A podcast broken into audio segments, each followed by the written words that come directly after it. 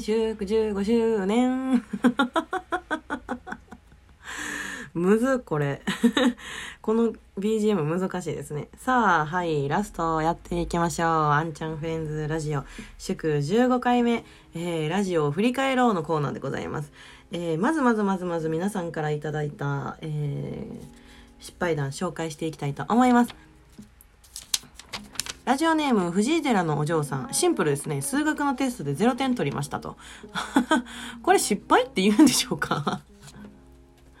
これはあの自己責任、あの、そんなこと言っちゃダメですね。ありますよ。テストで0点取るなんて、そんなしょっちゅうしょっちゅう。そんなことないです。すみません。しょっちゅう取るってことはないですね。まあ、誰にでもね、あの、苦手な教科というものはありまして、私もなんかもう歴史だの、なんか数学だの、なんか、日本人やのに国語だの、よく、よく点数は取れた記憶はございません。はい。でも、今、ちゃんとこう、生きてるんで大丈夫なのではないでしょうか。しかもラジオやってるし、国語苦手やのに。ね漢字読み間違えますけどね。さあ、えっと、やっていきましょうか。あ、ついでにもう一本。ラジオネーム、えー、08143。えー、小学生の時にお辞儀をしたら中身全部ズドーンときました。これもまたシンプルですね。それはね、いじめられてるんじゃないでしょうか。大丈夫ですか？なんかね、あれ誰からやったっけな？その、昔、その、ランドセルの、こう、側面にね、鍵がついてるじゃないですか。こう、回る鍵が。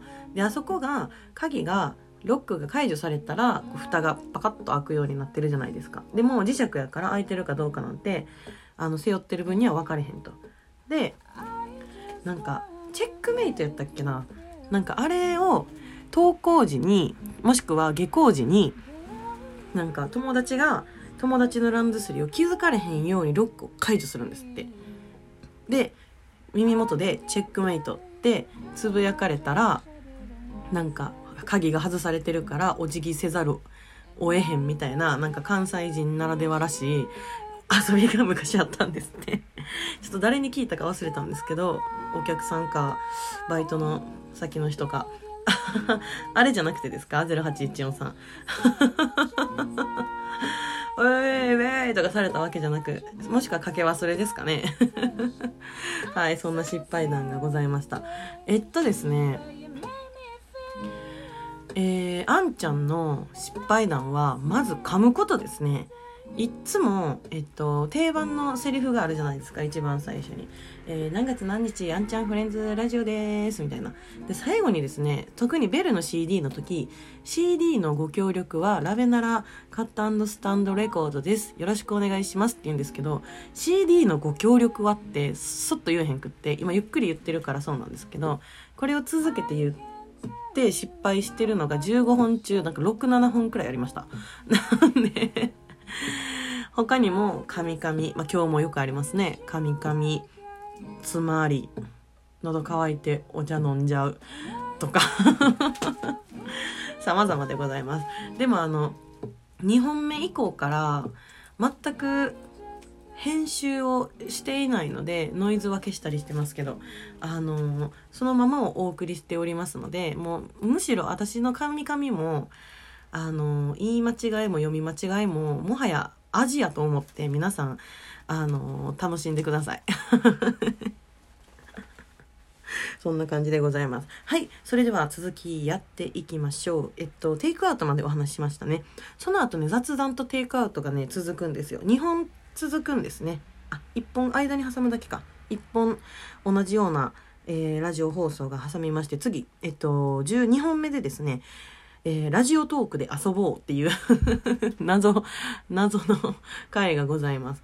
えっと、ラジオトークで遊ぼうはですね、今日、えっと、3本目からオープニングで使ってみました、えー、この謎の音楽。こういうやつですね。はい、これで遊んだ回になりました。ラジオトークって本当に機能が面白くって、他にもラジオのあのアプリはたくさんあるんですけども、やっぱラジオトークが一番面白いですね。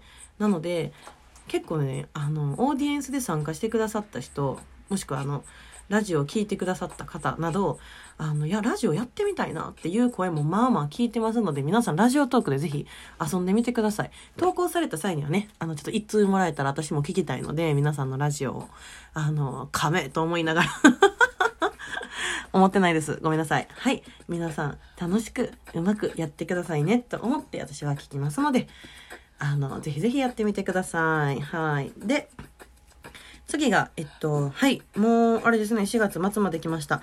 いらっしゃい、ゲストさん、ものやですね。えっと、シンガー、えー、一乗寺ピーポー、そして、やっとお店の方の紹介、初紹介、ものやとなりました。えっと、ものやに登場してくれ、くれてた拓司くんはですね、同世代くらいの人なので、まあ、私よりちょっとお兄さんぐらいですごく話がしやすかったし、でね、あのー、いつもよりね、声を張ってたのが面白かったですね、拓司が。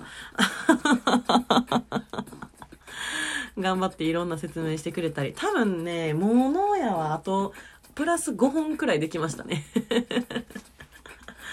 やっぱ話し足りないこともたくさんあって、今ね、あの、店を移転してやろうと活動している方たちなので、なんかもっとやりたいことも話したいこともたくさん夢もあって、あの伝えたいこともたくさんある、だったと思いますので、時間制限されてたのがちょっともったいなかったぐらいやし、あの、もしね、今多分あの、連絡して何人までは入れますみたいな感じなので、そこに行くか、あの、お店が移転した後に、ちょっと遊びに行って、拓司くん、トキくん、で、ガッキーくん、この3人の方に、あの、お店の話ぜひ聞いてみてください。すごく興味深いのでね、あの3人。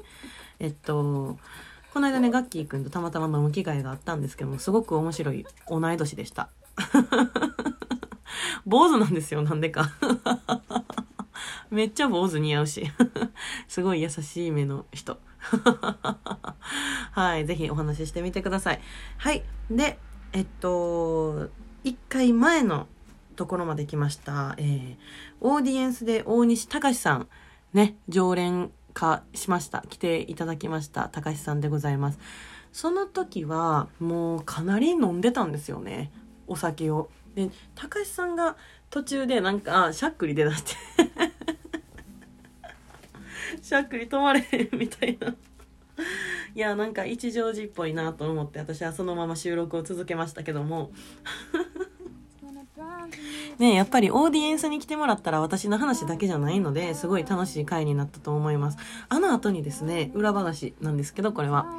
えっと、焼肉屋一南さんにみんなで行きまして、で、もう行ったらね、私たちしかいなかったんですよ。で、あのー一南さんがなんか一乗寺地ビールを仕入れたから飲んでくれって言ってあの飲みました。一乗寺の地ビール。しかも3種類。フルーティーでちょっと苦みがあるやつ。で黒ビールの3つがあるんですけどもなんかあフェイスブック？あフェイスブックじゃない。なんで今日こんな SNS を言い間違えるのだろう。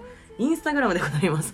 インスタグラムで多分私投稿してると思うんですけども、なんか舞妓さんの絵が描かれてて、一乗寺地ビールって書いてあるすごい可愛い小瓶のビールになっております。で、私はフルーティーなやつを飲んだんですけども、めっちゃ飲みやすかったです。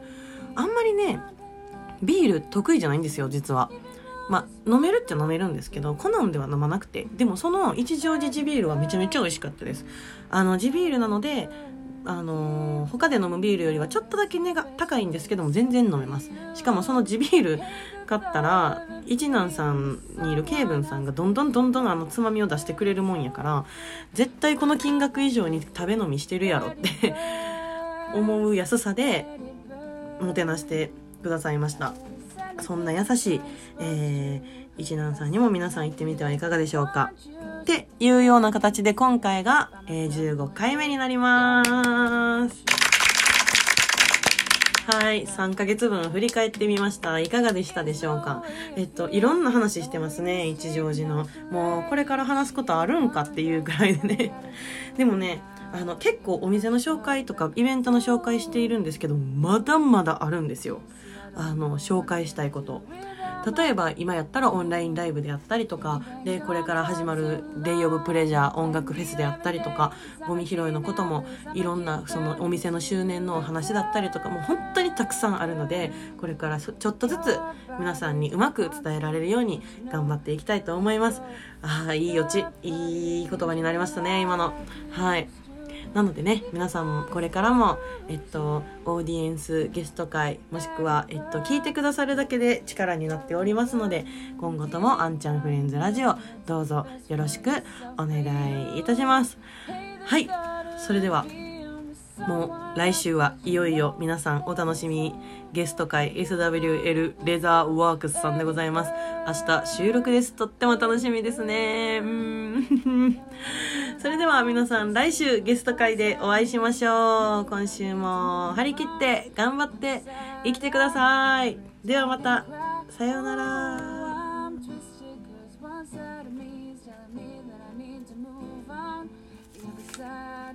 wanna break down and cry.